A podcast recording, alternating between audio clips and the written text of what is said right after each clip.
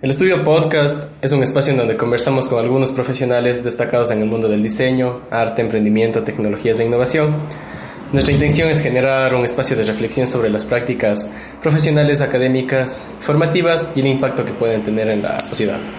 Y ya para el último, último episodio de la primera temporada del podcast nos acompaña Santiago Ordóñez, ex profesor nuestro en la Escuela de Diseño de Antropología eh, es graduado de la Escuela Andina de Posgrado del Centro Bartolomé de las Casas de Cusco, Perú y de la Flaxo, Ecuador y actual docente de la universidad.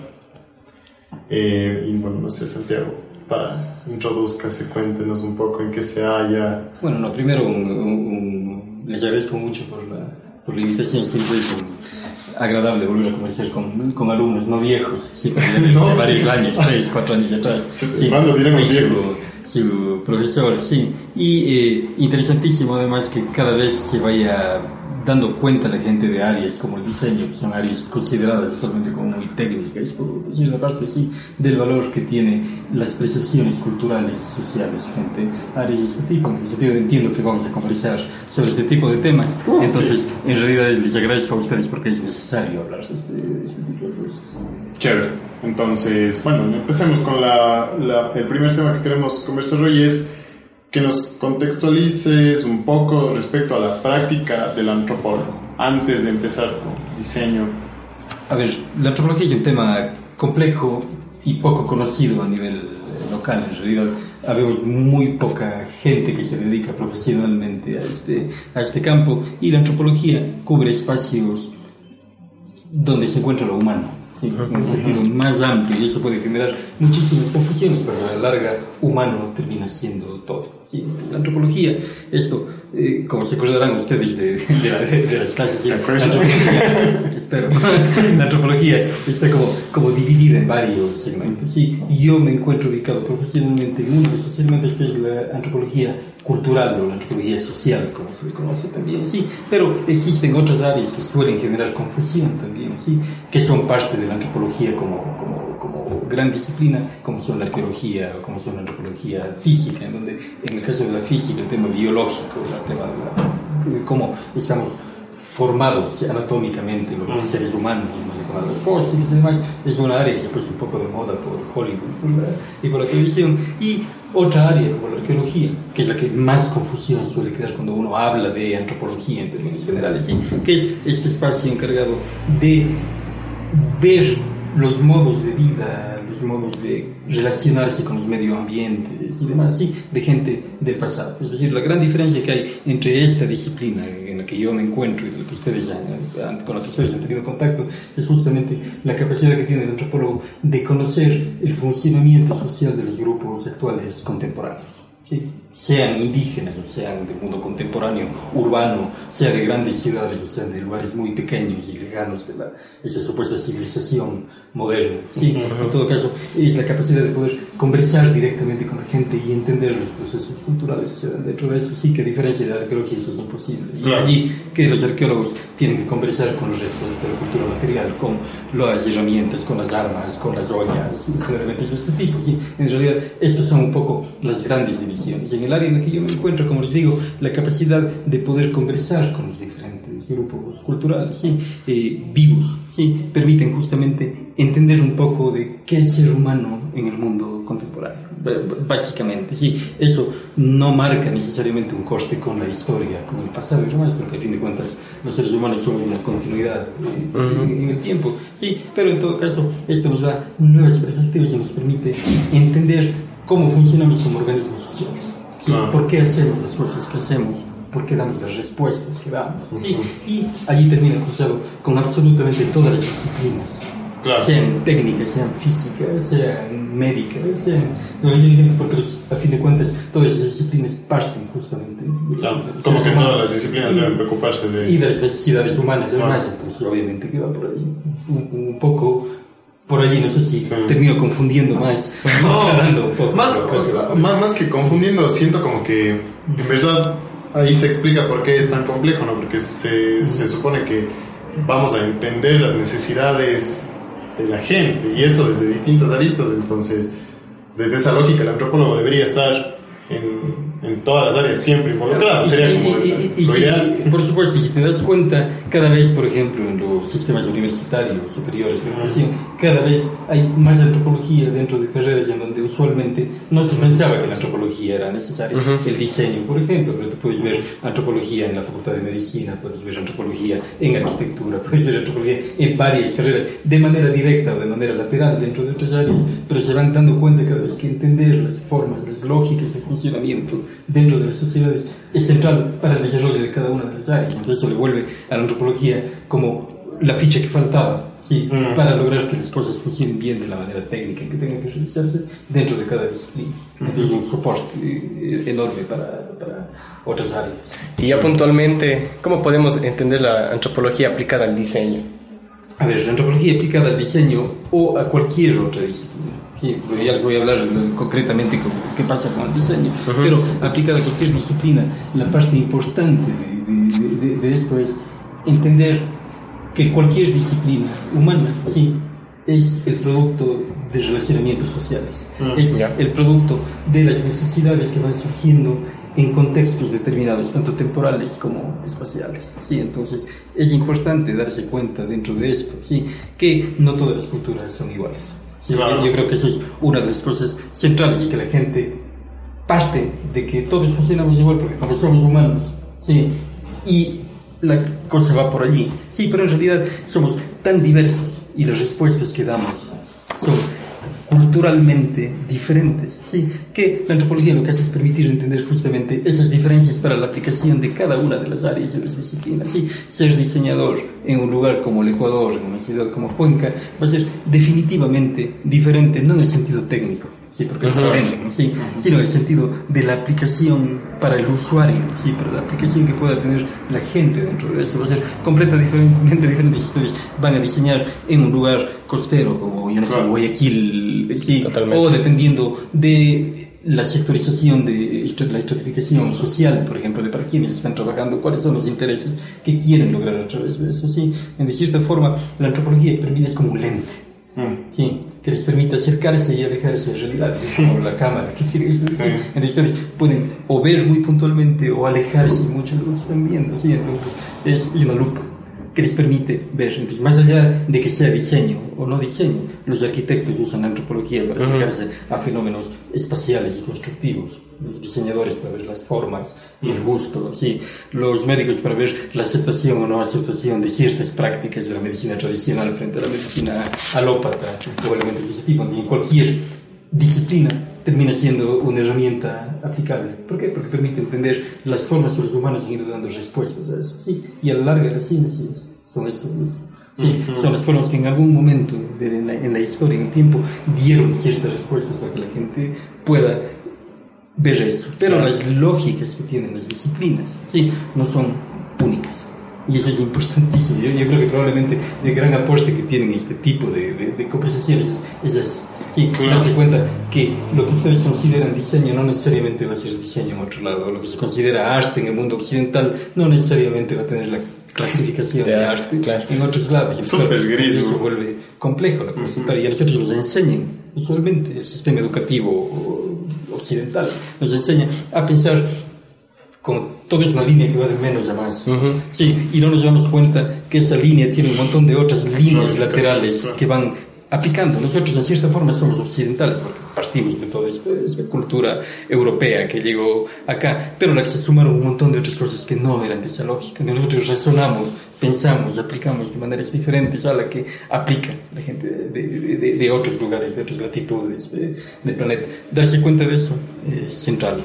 Sí y te preguntabas del diseño, aplicado al diseño de manera, de, de, manera concreta, bueno, yo creo que ahí ustedes me pueden ir preguntando más, pero en términos generales, la lógica, por ejemplo, yo veo en la, en la, Facultad de Artes, en, en, el caso de la Universidad de Cuenca, sí, la lógica de una materia como antropología es enseñar justamente a ver que somos diferentes, por un lado, lo que les decía. Pero por otro lado, en el momento que ustedes se dan cuenta de que son diferentes, se dan cuenta que tienen que diseñar de forma diferente para los diferentes públicos. Es decir, no estoy diseñando para humanos como una más, sí, sino estoy diseñando a humanos que tienen necesidades concretas, particulares. Ustedes están pensando en diseño gráfico porque vienen de esa rama, pero el diseño es mucho más amplio que el diseño gráfico. Entonces unos estarán pensando en el espacio, otros en la forma, otros en la ergonomía, en, en, una cantidad de elementos de los que podrán irse aplicando. Pero en todo caso, todo eso tiene que ser que partir primero de necesidades lógicas del grupo, no del gusto, mm. del diseñador. Sí, claro, usted, claro, es muy común que en todas las disciplinas de diseño la gente va, se siente en su escritorio, tiene toda la técnica metida en la cabeza, se siente, coge, hace una cosa que para una estética puede ser muy atractivo, puede ser muy útil, muy sí, pero terminan colocándolo en un lugar en donde rompe con todas las lógicas, nadie va a usar, sí, y el objeto o el espacio, o lo que quieran, sí, va a terminar siendo o un estorbo o reutilizándose para fines que no tienen nada que ver. Entonces, por ejemplo, esa es una de las, pienso yo, de las grandes utilidades que tiene la antropología de ser aplicado al diseño, ¿sí? es aprender a leer los objetos y los usos de los objetos, de los objetos en el sentido de, creaciones humanas en el campo que sean, ¿sí? Entonces, nos permite leer y entender cuáles son las necesidades del grupo frente a eso que estoy proponiendo yo. Entonces, ustedes, en realidad yo les decía, me acuerdo de ustedes, ¿sí? lo primero que uno tiene que hacer es entender a la gente. ¿sí? Y una vez que uno entiende a la gente, allí sí pueden aplicar todo lo que ustedes quieran a nivel claro, técnico. es mucho más fácil. porque es más fácil, incluso van a tener menos quejas y menos vueltas de los clientes y menos tiempo en los proyectos. Porque el rato que ustedes logran entender las necesidades reales de la gente, no las necesidades del manual. Sí, escrito en quién sabe dónde. El rato que ustedes entienden eso, ustedes, claro, van a decir, ah, esto ahora sí, ¿cómo aplico esto técnico de acá? Sí, claro. que es modificable a las necesidades que tengo acá. Y, para eso se requiere mucho de una lectura antropológica. Sí. Y, y, por ejemplo, no sé, como ciertos procesos del mismo diseño como alternativa para entender bien a la gente. Y ahorita que, que conversaba, se me, se, me, se me, vino a la cabeza uno, del cual hemos hablado también aquí, es sobre estos procesos de co-creación con las, con las mismas personas para resolver adecuadamente sus necesidades. ¿Qué, qué piensas al respecto? Porque, por ejemplo, eh, es, o sea, chévere hablar de todo esto, de, bueno, tenemos que entender a la gente. A veces entender a la gente puede volver súper complejo. Absolutamente. Entonces, no sé, como para mí una alternativa así como súper buena para entender a la gente en cuanto, no sé, a construcción de marca u otro tipo de soluciones, ha sido la co-creación. O sea, a mí me parece lo mejor eso porque hace que el camino se vuelva mucho más sencillo. Y ya, si es que hablamos de, de otras cosas, que ahorre recursos, de tiempo, de dinero, etcétera, porque las personas desde el inicio estarían involucradas en esos procesos. ¿Qué, no sé qué piensan al respecto? A ver, lo ideal siempre es que los grupos sobre los que se actúen participen dentro del elemento que se está creando.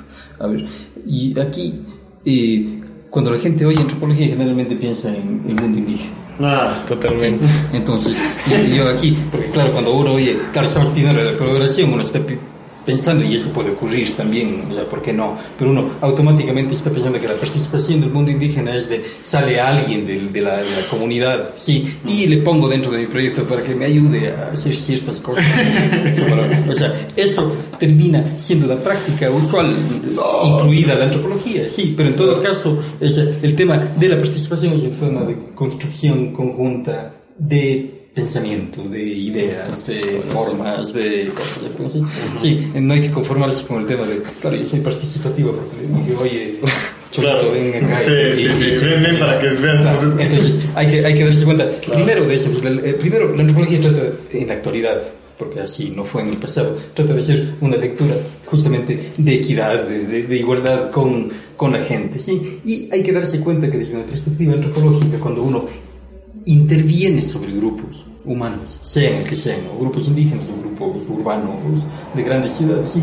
Uno está siendo una especie de espía en mm. ese mundo. Entonces hay que saber cómo llegar a esos espacios. Claro, cuando dicen suena muy fácil decir hay que entender a lo humano. pero, claro, ¿cómo entiendo lo humano? ¿Qué es? Precisamente ese es el centro de la antropología. sí, porque obviamente es, es complejo, sumamente complejo saber cómo moverse en medios de ambientes que uno no conoce. sí, en donde las reglas cambian. Es absoluto. Uno, usualmente, claro, uno nunca sale del, del espacio de, de, confort, como lo llaman. Sí, mm. claro, estoy muy cómodo en el espacio en donde está la gente que yo conozco, donde están los diseñadores, amigos míos, la gente, pero el rato que les botan a un, a, un medio en donde las cosas funcionan al revés. Sí, y ustedes no saben cómo actuar ante ese tipo de cosas. Es allí cuando tiene que verse, uno se da cuenta del valor que tiene saber captar los temas esenciales de, de, de, ese grupo para poder yo moverme en ese, en ese contexto. Entonces, claro, yo logro que la gente participe dentro de mi proyecto. Sí, para la creación, perfecto.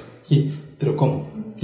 Yo tengo un par de diseñadores dentro del grupo, probablemente no, dependiendo de qué, de qué grupo estés hablando. Porque si hay un diseñador dentro del grupo, seguramente el grupo le va a contratar a un diseñador del grupo y no te va a llamar ¿sí? a que vengas de fuera. Entonces, ¿cuáles son los niveles participativos, por un lado, de esa gente? Sí, pero entiendo que estabas refiriéndote que es algo, y por eso me metí con el tema de lo indígena o de lo afro, o de lo tipo, porque generalmente el diseño se ve muy tentado ahora, hoy, sí, a tomar elementos de esto que caen en la categoría de lo étnico, ah. todo el tema de lo etno. ¿Qué cosa va a sacar eso? Entonces, claro, cuando uno ve lo etno, claro, lo etno para el mundo urbano de las grandes ciudades, claro, es el folclore, es la cosa que se ve bonita, pero desconocemos los sentidos reales que tiene eso étnico. Y eso es realmente grave. y esa es una pelea constante que yo tengo sí, frente a ese tipo de aplicaciones. Porque claro, yo cojo y veo un diseño gráfico interesante. Como es un dibujo. es interesante. ¿Y qué tal que eso partía sí, mm. de algo que tenía otro tipo de valoraciones dentro del grupo? Claro, claro. sagradas, por ejemplo. Mm. Y resulta que yo cojo y digo, ah, pues puedo hacer un lindo estampado en las camisetas de, mm. de adolescentes urbanos. Sí, nunca estoy pensando yo en qué pensará el grupo de eso. Mm. Sí, y qué tal que yo siempre pongo como, como, como ejemplo en clase, ¿qué ocurriría a la inversa es que uno toma elementos sagrados del mundo contemporáneo y de repente en otra cultura donde esos elementos sagrados solamente se convierten en elementos estéticos? Sí, empiezan a ser manipulados y usados. ¿Qué ocurriría? Con otros, sí, con otros fines, vírgenes, ángeles, Cristo y demás. Sí, que podrían generar verdaderos levantamientos de, de, población frente a eso. Entonces, ese tipo de cosas no se consideran. No se consideran elementos como la propiedad de elementos de, de alto valor cultural. Entonces, claro, si es participativo, no es decir, ven y cuéntame. ¿Qué estás haciendo? Que, claro, cuéntame, ¿para qué hacen ustedes desde hace miles de años este tipo de cosas? Y yo cojo y copio, y hay grupos de antropólogos también, eso, no, no, estoy diciendo que...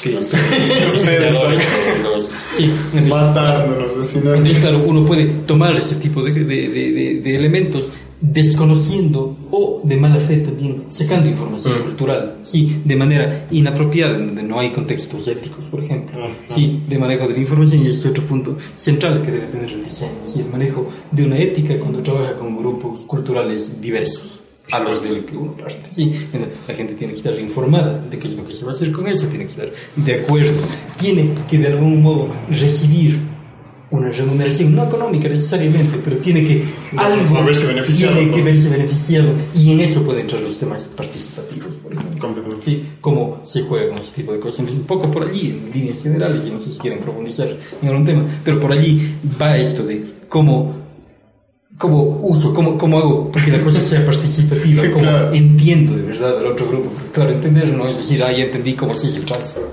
Pues totalmente. sino entender ese trazo qué implicaciones, sociales. Y por eso es que esta rama de la antropología se llama justamente antropología social o cultural, ¿sí? porque trata de entender cómo estas cosas tienen significados dentro de los grupos culturales. ¿no? Una cosa que está lejana, no son cosas en el sentido de cosas materiales, muertas y otras sino cosas que pueden tener sentidos realmente profundos.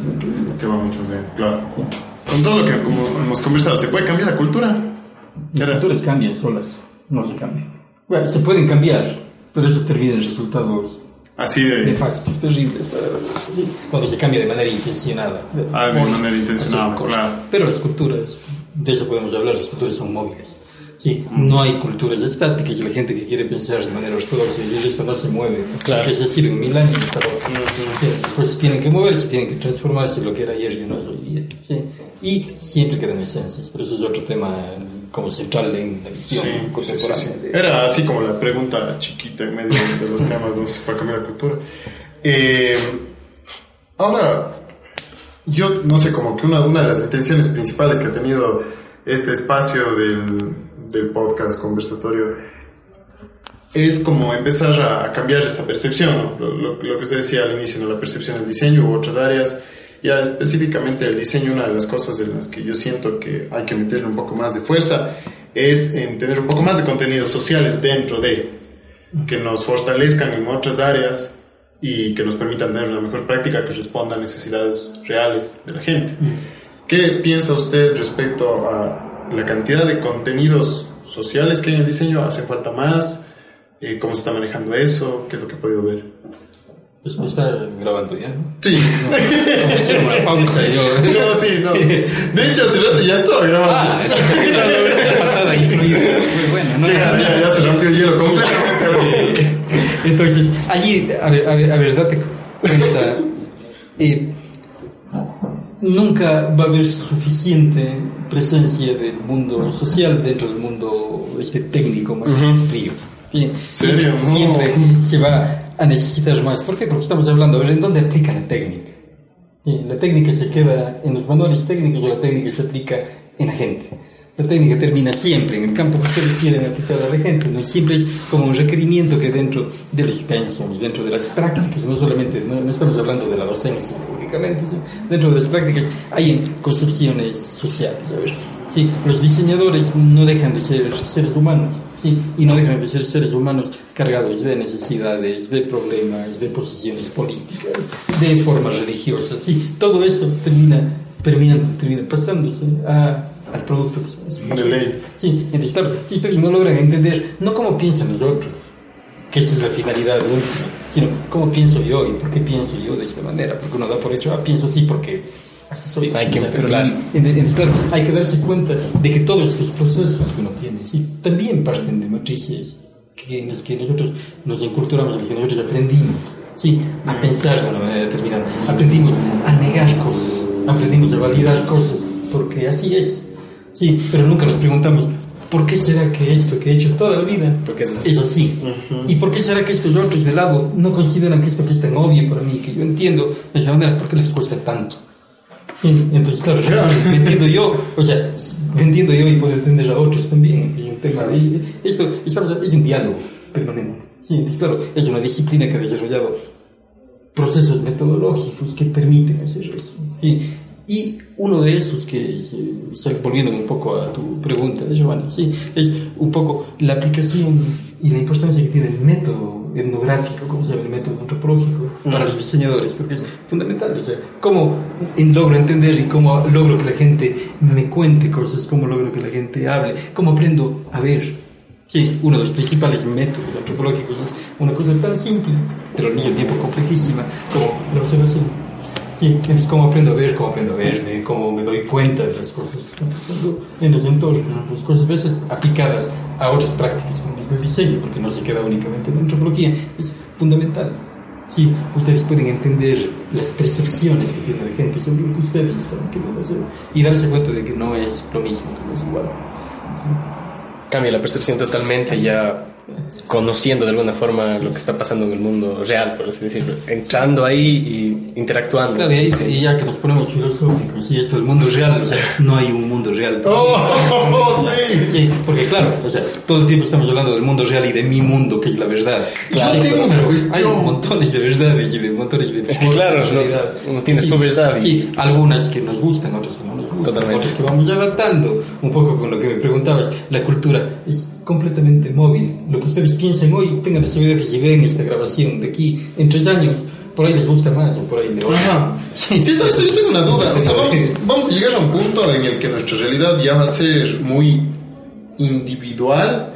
A ver, no sé cómo explicar la pregunta. Ah, A ver, yo he notado en ciertas eh, personas, siendo específicos hacia adultos, nuestras madres, tíos, ya sé, personas que se apegaron a la tecnología, a las redes sociales, desde otros contextos, de, de otras formas, o lo que sea. O sea, a mí me pasa, yo he visto así gente cercana a mí que se deja llevar mucho por lo que ve en las redes sociales, que crecieron con esta mentalidad de, como cuando leías el periódico, loco, o sea, ellos que la verdad está ahí. Entonces, no sé, yo, yo, yo veo en ellos como que un problema súper grave, porque eh, ahora que se empiezan a pegar a la tecnología, lo cual es perfecto, que está muy bien, pero no entienden cómo discernir la información que tienen ahí o ser conscientes de que no toda la información que está ahí es verdad, o sea, para no caer en las, ¿cómo es? las cajas de eco, los sesgos de confirmación y todas estas cuestiones, ¿no? Entonces, no sé, siento que poco a poco estamos yéndonos mucho hacia una realidad muy individual, ¿no? Cada quien en su trip, en sus cosas, aislados, yo qué sé, en esas cuestiones. Vamos a llegar a un punto en el que tendremos como que realidades muy nuestras, a un punto en el que no, podamos entendernos como un colectivo. Estamos ya Chuta, es, denso vos. es- esperemos que, Que no. que no, que no. A, ver, a mí tampoco me gusta ser pesimista. Dije, cosas, pero en realidad vivimos en un Exacto, mundo sí. cada vez más individualista. Eso es innegable. Sí. Ahora, ¿en dónde funciona? A el centro de estudio de la antropología, estamos hablando como tema general, es la cultura.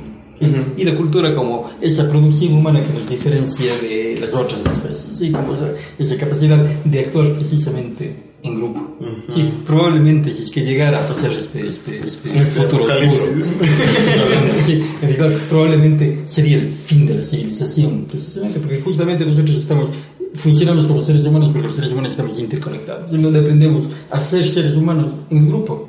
Sí, es más, la cultura deja de tener uso, deja de tener sentido en el individuo. O sea, yo soy, uso la cultura para comunicarme, uso la cultura a través, ¿para qué soy un animal simbólico? ¿Cómo se llama? Estamos llenos de símbolos, estamos expresando a través de los objetos, de las formas, de los colores. ¿Para qué comunico si no hay un interlocutor que entiende el símbolo? Entonces probablemente en el momento que acabe eso se acabará. Y ahora hay- que pensar también que estas nuevas tecnologías, cuando estás hablando del internet, estos mundos virtuales, eh, hay, hay gente que vive más en el, en, en el mundo, en el cibermundo que en el mundo este, físico.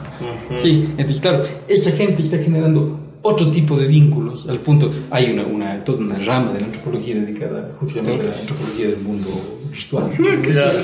son claro, porque hay gente que está creando formas asociativas entre seres humanos que están más allá de esto, que es lo, lo- lo que para nosotros es lo real. Es real, claro. Sí, entonces hay gente que vive en otros reales y tiene familias en las otras realidades y gasta plata ¿Es en esto lo real? Y en ese cuenta como esas lógicas de asociatividad completamente locas, si ustedes quieren, y diferentes, sí, probablemente son el producto también de un mundo loco como el mundo contemporáneo, sí, en donde justamente elementos como, a ver, estamos dentro, así no nos guste, dentro de un proceso fuerte de globalización, donde todo se ha terminado masificando de cierta forma, ¿sí? y las diferencias se convierten en diferencias exóticas, en realidad porque convienen como un tema de souvenir, de folclórico para el turismo, para ese tipo, pero cada vez somos más similares dentro del grupo y eso es terrible, hay formas de evitar eso, pero en todo Qué loco. es terrible, sí, pero al mismo tiempo nosotros vemos cómo dentro de este mismo mundo la gente empieza a dar nuevas soluciones, sí, y la gente empieza a marcar todavía elementos de diferencia, pero de diferencia, lo, lo- lo interesante es que la diferencia cultural sea diferencia positiva, sí, no diferencia ne- negativa, porque estamos llenos de locos como el presidente de los Estados Unidos que está pensando en la diferencia con los que están al otro lado de la frontera, sí, y planteando muros y planteando cosas de ese tipo que en realidad es absolutamente inhumano, ilógico, irreal, si ustedes quieren. Uno, uno dice, ¿cómo puede estar ocurriendo en, en- en pleno siglo XXI? Sí, con, con, con lógicas de ese tipo y de repente, claro, están allí. Y de repente pasa. Y, y pasa, y, sí. y pasan de tal forma que nosotros incluso ni siquiera ya no, ya no nos sorprendemos, hemos perdido la capacidad de la sorpresa. Vivimos en un mundo en donde todo es tan rápido, sí, tan veloz que es uno de los efectos justamente de la globalización. Sí, todo es a tal velocidad que ¿Qué le sorprende? O sea, si este rato yo veo ¿Qué- qué le flotando aquí un holograma, o sea, probablemente digo, ¿qué es la tecnología? ¿Cómo- Pero cómo ya, está? o sea, sorpresa de un segundo, ¿no? sí. Eh, Acuérdense, yo me acuerdo cuando yo era, cuando yo era niño, o sea, salía un aparato nuevo que podía, cada, yo me acuerdo de los primeros televisores de colores con control remoto. Claro, eran magia. En la mente del niño eran literalmente magia al punto de uno buscar por dónde estaba el cordón que le conectaba al, al control remoto con, con la televisión, o como los colores. Sí, porque, Claro. claro, o como ese tipo, eso era magia. Y la gente vivía en un mundo en donde todavía había la capacidad de la sorpresa. Sí, ustedes le ponen ahora a un niñito el PlayStation, yo no sé en qué número van, o el iPhone, el iPhone en el PlayStation que vaya, o el no sé qué, claro, y les va a decir, ah, ¿y cuándo sale el próximo? ¿Sí, Ajá. Sí, o sea, ya no hay, es como todo el mundo está esperando los cambios tienen que darse. Entonces, claro, cuando salieron los CDs frente a los LPs, era magia. Claro. Sí, eh, cosas, le estoy poniendo eh, ejemplos en realidad ridículos. pero Y es porque cuenta. nosotros sí vivimos esa transición. Sí, nos tocó, claro. Claro, a nosotros nos ha tocado como ir viendo esos, esos, esos cambios, pasar a usar Claro, el teléfono. y, y- y en su época ya eran mucho más rápidos, porque yo me imagino que en las generaciones anteriores, las generaciones de mis abuelos, eh, o sea, los cambios eran O sea, era, era magia, literalmente era magia cuando llegó la radio Cuenca, por ejemplo, Mm. sí, que son temas más bien, sí, yo tengo, me cuentan de un antepasado mío, de mi bisabuelo, que esperaba que llegue el locutor para hablar porque no se daba cuenta que había que mover la perilla para que sintonice una radio. Sí, era magia, era, era un aparato que transmitía mágicamente, sí, nadie estaba pensando en esas otras cosas. Hoy nadie se sorprende de nada. Ni de lo bueno ni de lo malo, si las cosas están como, Sí, como, qué como dadas. Y todo lo que nosotros terminamos haciendo en productos de diseño, en productos y disciplinas generales, también partimos de la falta de la capacidad de sorpresa. Sí, porque la falta de la capacidad de sorpre- la- la- la- la capacidad de sorprendernos ante las cosas, sí, genera obviamente un estímulo en la creatividad. Claro. Sí, es ¿qué hay nuevo todavía? Sí, ¿qué, qué, qué está allí por descubrirse? ¿Qué puede moverse? Sí, entonces siempre hay que pensar que hay cosas nuevas que no están dadas todavía. De hecho, tienen que haber, porque si no ya está dado todo. Y, Sí, es que eso mismo me preocupa, porque entonces, ¿qué? Está dado...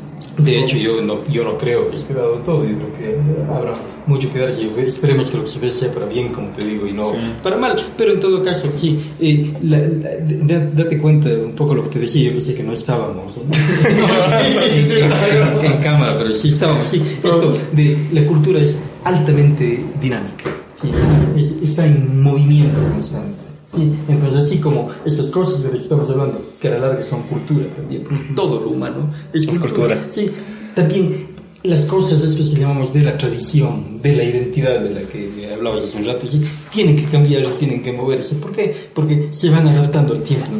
Claro. Sí, entonces nunca no deberíamos en realidad pensar en términos ortodoxos de conservación, usualmente el patrimonio, por ejemplo, piensa en términos ortodoxos, fijos, y no hay que cambiar porque si no sale el angelito vestido de blanco se, se cae la pieza. Claro. Y no es así, porque las reincorporaciones, los nuevos elementos, que a la larga son de diseño también, de, de, de cómo pensar las formas y las cosas así, ese tipo de cosas van a permitir que las cosas subsistan con la lógica de la gente que está viva hoy. Claro. Sí. Si no hay cambios en la cultura, la cultura se muere. Y los cambios a veces son para bien, a veces son para mal. Yo siempre les decía que los elementos culturales crecen, se reproducen, a veces se mueren, A veces. dependerán, dependerán, otros se transforman completamente en cosas que no tenían nada que ver, pero mantienen esencias vivas que, que dan sentido a las cosas. Claro, y cada vez se adapta más. Y es, es chistoso esto porque justo lo, lo que nos comentabas de que nuestros padres o algo no tienen esa diferenciación entre noticias. Es chistoso porque antes, cuando apenas estas tecnologías aparecían, nos, de- nos decían a nosotros que no confiemos en nada de Internet. Y ahora es totalmente Es muy cierto eso. distinto, al revés, que ya no se puede discernir entre noticias. Entonces todo esto va cambiando, va adaptándose y ya estamos en el mundo que estamos. Oye, completamente, es verdad eso, porque claro, cuando recién salían las tecnologías, en realidad ellos, al ser reacios a este cambio, eran mucho más, o sea, tenían mucha más precaución con, con las cosas que veían, ¿no? Pero ahora se ha vuelto algo de su realidad, de su cotidianidad, que ya, no sé, o sea, yo, yo sí dudo bastante que, que, que nuestros padres, tíos, o sea, estoy siendo súper crítico mal plan, pero, pero que, claro, o sea, que no, no sé si todos en verdad disciernen, Nos- nosotros mismos no sabemos si somos o tenemos en realidad la capacidad a veces de discernir cierta información. O sea, a mí, a mí sí me pasa que yo cuando veo algo en redes, o sea, siempre desconfío, así, o sea, siempre desconfío, por más que sale, no sé, eh, el, el comercio, ya, por ejemplo. Yo siempre reviso que no sé este comercio coco, ni sé qué que había, así, o- versión u- falsa. u otro tipo de, de plataformas, ajá. O, o al menos respaldar un poquito más de información, porque no sé, no sé, a mí me, me, me cuesta compartir un poco, porque no sé en realidad si es lo que está pasando. Claro, ¿no? claro. Y, y con esto en realidad lo que no hay que perder es el criterio personal. Y- El criterio es sí. postura frente a lo que uno piensa. En realidad, si de algo hay que dudar es de los medios de comunicación, tanto digitales como Esta prensa Sí. No me Por ahí iba, ¿no? Verdad es. Entonces, Ya ponemos ahí el. Tiene que darse cuenta, obviamente, obviamente que uno, uno mantiene una línea de pensamiento. Sí, y, sí, sí. y uno tiene que dudar incluso de lo que uno piensa, ¿ves? porque uno también puede. Eso es loca. Entonces, las cosas No. tienen que siempre analizarse, uno no puede partir de que las cosas, porque alguien dijo y es alguien respetable, entre comillas, eso es verdad. Sí. Y esto va Son viendo mis crisis de los nuevo. contextos los que, los que van a generar conflictos. Claro, el sesgo de autoridad. Es Claro, que alguien tiene poder. También las autoridades y la gente honrada también tiene intereses. Sí, Entonces siempre hay que tener un criterio que parte de lo que uno piensa cosas. Criterio propio. Y hay que ser respetuoso también con las diferencias de pensamiento cuando también respeta a uno. De eso se trata, es ¿no? lo- claro, por supuesto. Que estábamos medio conversando de esto de, de las realidades virtuales, me acordé ahí un, un ejemplo, no, no es- no es un ejemplo, una realidad. Ahora con todo esto de la crisis así que hay en Venezuela y toda la cuestión, eh, yo era un jugador activo de... adicto, chelo, no, activo, de, del World of Warcraft. Y este juego tiene dentro una estructura económica, social tal vez, pero hablemos de la económica. Tiene una estructura económica, supermercados tienen una casa de subastas, las cosas se mueven con dinero ahí y ese dinero se convierte en, en dinero Real. siempre, siempre en realidad, no muchas veces. Siempre el dinero que consigues dentro de esa, de esa plataforma, de esa realidad virtual, se vuelve dinero real. Siempre ha sido así como algo que me ha llamado la atención, pero me llamó extremadamente la atención cuando este año, con vista de la crisis y todo, yo conversaba con algunos de mis amigos con los que he compartido el juego, que son de, de otros países, de Venezuela, eh, bueno, de otros países, pero específicamente de Venezuela, y uno de ellos me comentaba que se está dedicando completamente a trabajar dentro del juego. ¿Por qué? Porque la plata que genera ahí la convierte en dólares y puede ganar mucho más de lo que gana en realidad. Entonces, no sé, lo pongo como ejemplo porque me saca el aire eso de a qué punto puede llegar como, como que una, no sé, una crisis de algún país o una, una sociedad o lo que sea, para que empiece a ser reemplazado por una realidad virtual que le ayuda a sopesar esta de acá. Algún momento vamos a llegar a, a no sé, a ser solo seres virtuales desde esa lógica. O- Oye, yo, yo en verdad a mí me, me aterra El otro día leía una noticia que no sé si es cierta, sí, pero hay esta, esta, esta plataforma, este programa de Second Life, eh, que es un Ya. mundo paralelo. Sí, Simulando mundo. Sí, entonces claro, hay la gente que tiene su cuerpo y perfecciona el cuerpo. La antropología ha trabajado mucho en, en, en este programa y hay artículos muy interesantes de, de este tema. ¿sí? Entonces, claro, eh, gente que desarrolla un, ¿cómo le llaman a estos cuerpos virtuales? Avatares, personajes. avatares y cosas de este tipo. Y eh, empiezan a tener familia, por ejemplo. Gente absolutamente antisocial y solitaria en el mundo real, pero en el mundo virtual tienen familia, tienen carro, tienen una casa en el campo. Y todo eso cuesta. Cuesta plata de acá que se invierte en el mundo virtual porque un mundo hermoso, el mundo soñado, el, el La mundo- utopía perfecta, claro. El mundo perfecto, armado a la medida de mis sueños. Sí, está allá, porque acá es mucho más difícil. Yo como armo el mundo a la medida de mis sueños acá. Sí, entonces claro, eso eh, tiene costos. Habrá gente que sí lo logra, habrá gente que logra medianamente eso y con mucho esfuerzo, sí. Pero parece que esto están dando soluciones, o sea, alternas a necesidades sociales y a presiones sociales. A Son necesidades. De- presiones de- que terminan convertidas en necesidades a la larga, claro. Entonces, es como, claro, yo necesito tener, yo necesito, claro, estamos en un mundo absolutamente consumista, ¿verdad? Totalmente. de que no se escapa nadie, no es que no queremos. Claro, terminamos cada vez consumiendo la marca, el producto, no sé qué. Y cuando ustedes ven dentro de, este, de estos mundos paralelos, virtuales, ¿sí? empiezan a ver cómo las grandes corporaciones ¿sí? están invirtiendo plata también para poner propaganda en el mundo virtual Sí. la Coca-Cola, McDonald's ¿sí? y de ese tipo que llenan los mundos virtuales de propaganda. Y quiere decir No. que hay mundo que está consumiendo los productos ¿sí? de este capitalismo, de este mundo real en un mundo paralelo virtual. ¿sí? Entonces, hablaban de que en este artículo que les cuento de que el, el- el creador de este, de este, de este tema, sí, está a la larga pensando en cómo la- lograr el proyecto de este, la- el, el paso que sigue en este, en este proyecto es que una vez que la gente está tan enganchada a esto, es como creer que la gente vive en el mundo virtual. Ah, ahí hay una recomendación muy buena de... Entonces eso es una locura. Es- es- Claro. Eso, es una, eso es una locura en el sentido humano, ¿verdad? ¿Qué puede pasar con eso? O sea, claro, eso, eso obviamente es Claro, allá está viviendo el espíritu, la mente, y el cuerpo acá está dormido, una, una cosa de ese tipo. Esas son cosas que en realidad cada vez se parecen más a la vieja ciencia ficción y en realidad el mundo real le va pasando de largo la ciencia ficción cada vez, o sea, las cosas que uno cuando veía antes las películas y cosas, uno se quedaba con la boca abierta y resulta que ahora Matrix ya, totalmente. Claro, Ya, cosas ya, de sabes hace rato, entonces claro, ese tipo de cosas que en algún momento fueron ficción empiezan a ser realidad Sí. Sí, y empiezan a dar un poco la respuesta a lo que vosotros ¿será que llegamos a cosas como eso? Y aparentemente hay planes serios. O cosas que ya dan de una lleguemos muestra de que puede de pasar. a ese tipo de cosas y eso es en realidad terrible. O sea, yo, yo me quedo, a ver, a mí me gusta el mundo físico, sí, yo trato de no engancharme mucho con, con estos mundos virtuales y demás, sí, pero de hecho, sobre todo, en, en ciertos sectores de la población joven, sobre todo, sí, en realidad es que es una droga, es probablemente la nueva droga del mundo virtual. Sí, la gente vive permanentemente conectada, sí, y no nos escapamos tampoco. El Facebook, por ejemplo, se ha vuelto una herramienta casi indispensable. Sí, y un montón de gente, entre las que me encuentro, que nunca quise tener Facebook y prácticamente me obligaron en un momento a tener Facebook. Este rato yo ya no puedo soltar Claro, y porque por allí me contactaste, por ejemplo. Por el Facebook.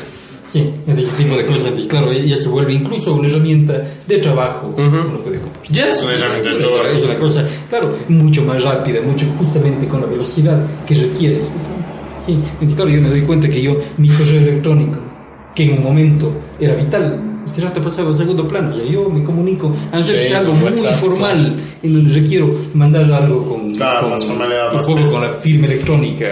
Sí, se usa en Facebook, se usa Te mando el archivo WhatsApp. el WhatsApp, claro. Claro. De hecho, de hecho Claro. sí, sí, le compartí el archivo por el Claro, o sea, WhatsApp. nadie está pensando Sí. y ya nadie se enoja porque es lo lógico. Es lo lógico. Claro, eso ha facilitado el mundo. sí. Pero nos estamos olvidando de un montón de cosas como la interrelación que hay entre la gente. Sí, cuando hablaba, me preguntabas hace un rato del tema de lo individual, cada vez somos tan individuales que ya no. A ver.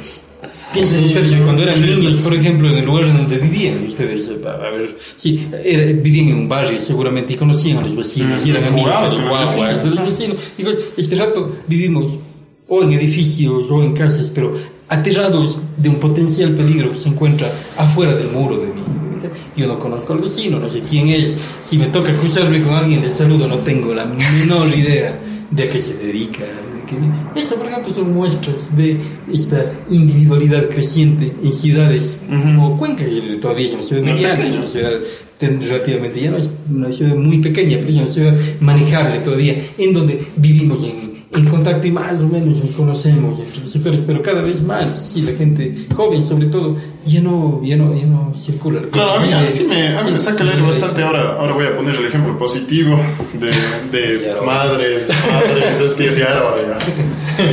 Pero, y no sé, ejemplo específico de, de mi mami. Yo veo que las, bueno, que está cambiando, ¿no? Con esto de la tecnología y todo, pero que las relaciones que ella tiene con, con sus amistades desde la escuela, desde el colegio, es otra cuestión. O sea, es, hay como otro tipo de preocupación, otro tipo de interés.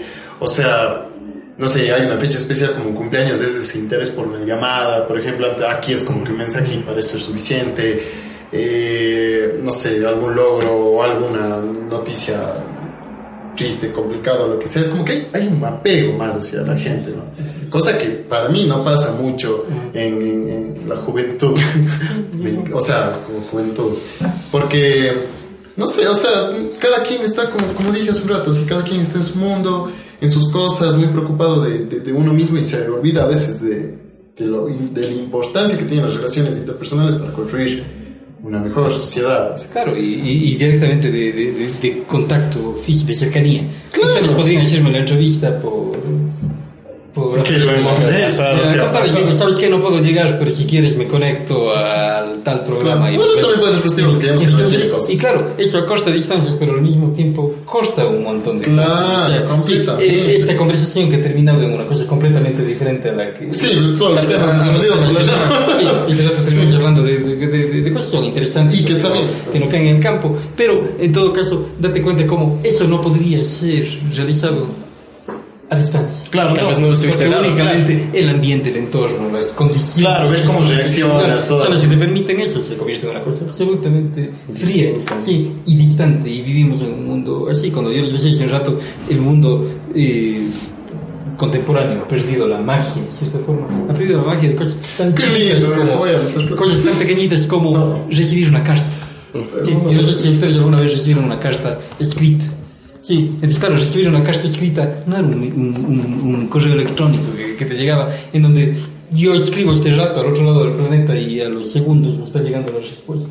Sí, Ah, no tendría que esperar meses, semanas, sí, sí, para que llegue la noticia buena o mala, pero, Pero ya, que ya había claro. todo, todo un tema de, de que, que era claro que hay toda esta idea de- de romántica de un mundo pasado también que se tiende mucho a, a- a evocar siempre el pasado como un pasado mejor y no necesariamente es así pero en todo caso vean cómo vamos perdiendo situaciones de, de- de- ese tipo el contacto personal es importantísimo ¿sí? en Cuenca han desaparecido las jorgas por ejemplo yo no sé si Claro, las jorgas los grupos de amigos salían a sentarse a vaguear en la esquina Mis papás tenían las jodas, ahí pasaban en el barrio. que no eran pandillas, que no eran cosas de ese tipo, no eran, no eran gente, eran los, los chicos del barrio cuando llegaban a la adolescencia se reunían y se sentaban a estar hablando. Conversando, y claro. Viendo cómo pasaba la gente. Viendo el mundo pasar, literalmente. ¿sí? Ah. Entonces, claro, vean cómo ese tipo de cosas han desaparecido. ¿Por qué? Porque ya no nos conectamos con la gente. Sí, porque los niños ya no son amigos de los otros niños. claro, todo está como programado, como controlado, como encajonado. Sí. Pero seguramente dentro de eso también hay cosas positivas. Sí, sí. No, no es que todo sea Negativo, no, no tan negativo. Como mensaje, mensaje negro. Hay cosas muy, No terminemos llorando. cosas positivas. Sí, sí, sí. Ya, pues, Sí, claro, el mismo hecho de acostar distancias ya con alguien que vive en otro país, ya Claro, es- supuesto. puede ser Claro, un ejemplo positivo. Hay, hay ganancia también. sí. Claro. Y ya para ir cerrando, algunas reflexiones finales que tengas de toda la conversación que hemos tenido. Yo creo que un Sí. poco tenemos que volvernos al tema. Vamos a la diapositiva. claro, entonces, claro, a ver, hemos hablado de cultura, básicamente. Sí, y dentro de la cultura hay como elementos que son centrales. Ya había una de las. De, leí tus preguntas ya, y hay una que no me hiciste donde hablas del tema de la identidad Ah, sí. este tipo de elementos. Sí, y eso es central. Un poco yo respondí en cierta forma Claro. esto. Sí, pero es como Tú me preguntabas si puedo, incluso leer, me hablabas por allí de... Había una... ¿Qué tan importante es ser conscientes de nuestra identidad, realidad y cultura? Ujú. Sí, pero si no somos conscientes de lo que somos, no somos nada. Mm. Sí, ahora, ahí viene el problema de cuál es la identidad. Si yo... Y esto es una cosa que yo hago siempre en clases también, porque Sí. a, a- a mí, a mí me, me- es una pregunta compleja. Es decir, ¿y cuál es tu identidad? Entonces, automáticamente la gente cuando piensa en identidad piensa en temas étnicos. Sí, entonces empieza a pensar en La raíz, en claro. la raíz, digo, ¿cuáles son los productos la propios de tu identidad? Y los productos propios de la identidad de la, de la gente terminan siendo en, en- en el espacio de, de Quito Cuenca, siempre en la gastronomía, el cuy, el mote, no sé qué, la chola cuencana, la pollera, y uno Es dice, clásico. ¿Y por qué? Sí, y ustedes se acuerdan en el espacio, claro, cuando uno les devuelve la pregunta, les dice ¿por qué? Y dicen, yo digo, han usado pollera. Mm. No. O alguna vez se pusieron pollera como disfraz para el pase del niño, que es otro elemento tradicional. Pero se cuenta como esto que tú eh, eh, planteabas allí, sí, es porque es importante conocer la identidad, es fundamental, porque las identidades no están, las identidades se crean. En las identidades son construcciones, la cultura es una construcción, es una construcción social. ¿verdad? Sí, en el claro, serán el momento en el que nosotros vivimos que nos va cargando de ciertos elementos Claro. que probablemente luego dejan de tener sentido y dejan de tener valor. Entonces, cuando el diseño toma temas de identidad, temas de cultura, sí, sería interesantísimo que se acuerden que no hay que folclorizar la identidad. Sí, hay elementos de lo tradicional que son centrales y que están perfectos y que tienen que ser entendidos desde la lógica en la que se encuentran. Sí, pero resulta que identidad y cultura es el Internet. Y es el WhatsApp, y es todo esto de lo que estamos hablando, y es la cámara, y, y son este tipo de elementos. No podemos hacer un corte como que todo lo que tiene que ver con lo antropológico, con la cultura, con la identidad, es ese pasado lejano, sí, tendiendo hacia lo prehispánico en el caso nuestro. Sí. También es lo contemporáneo, también son ustedes y las formas de cómo ustedes hacen lo que hacen los jóvenes y las subculturas y, y todos los elementos nuevos que están rearmando otras formas de contacto y de eso no hemos hablado, sí, todas las subculturas urbanas, las tribus urbanas, ¿cómo se llama? Por ejemplo, tienen una riqueza impresionante, sí, pero generalmente no se consideran elementos de estas Claro. para el serio. Sino, generalmente, y yo digo esto probablemente en el caso de ustedes, no, yo no sé, pero cuando veo yo en los trabajos, en la universidad de cosas, cuando les digo, vayan y busquen elementos de su identidad, automáticamente terminan cayendo en elementos de la vieja transición del folclore. Y no. Sí, Y a nadie se le ocurre que elementos de su identidad probablemente el rock, probablemente es el, yo no sé, La las series que ven.